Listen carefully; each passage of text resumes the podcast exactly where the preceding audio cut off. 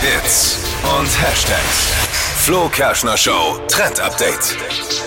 Unsere Frisuren für den Frühling, die werden fluffig, also vor allem für Menschen, die lange Haare tragen. Angesagt ist jetzt nämlich der Blown Out Bob, also eine was? Föhnfrisur übersetzt. Und ähm, das ist für lange und für ähm, kurze Haare bis zu den Schultern geeignet.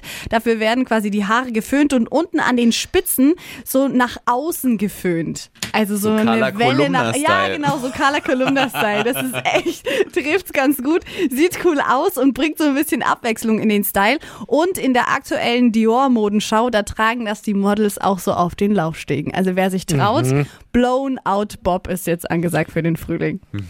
Ich als Glatzenträger liebe ja Friseurthemen im Oh ja. Trend-Update. Ja, Da habe ich immer dich. gleich nochmal Phantomschmerz.